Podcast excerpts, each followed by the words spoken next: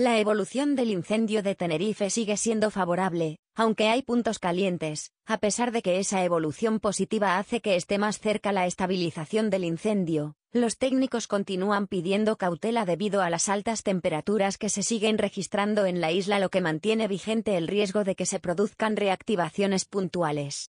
Declarara ante el juez el octogenario que apedreó un helicóptero en pleno incendio, tras hacerlo el piloto, este jueves declara en los juzgados de Wimar el agricultor de 83 años que esta semana lanzó una piedra contra un helicóptero de la Brifor, cuando éste recogía agua de un estanque en una finca de viñedos en la montañeta, en el municipio de Wimar.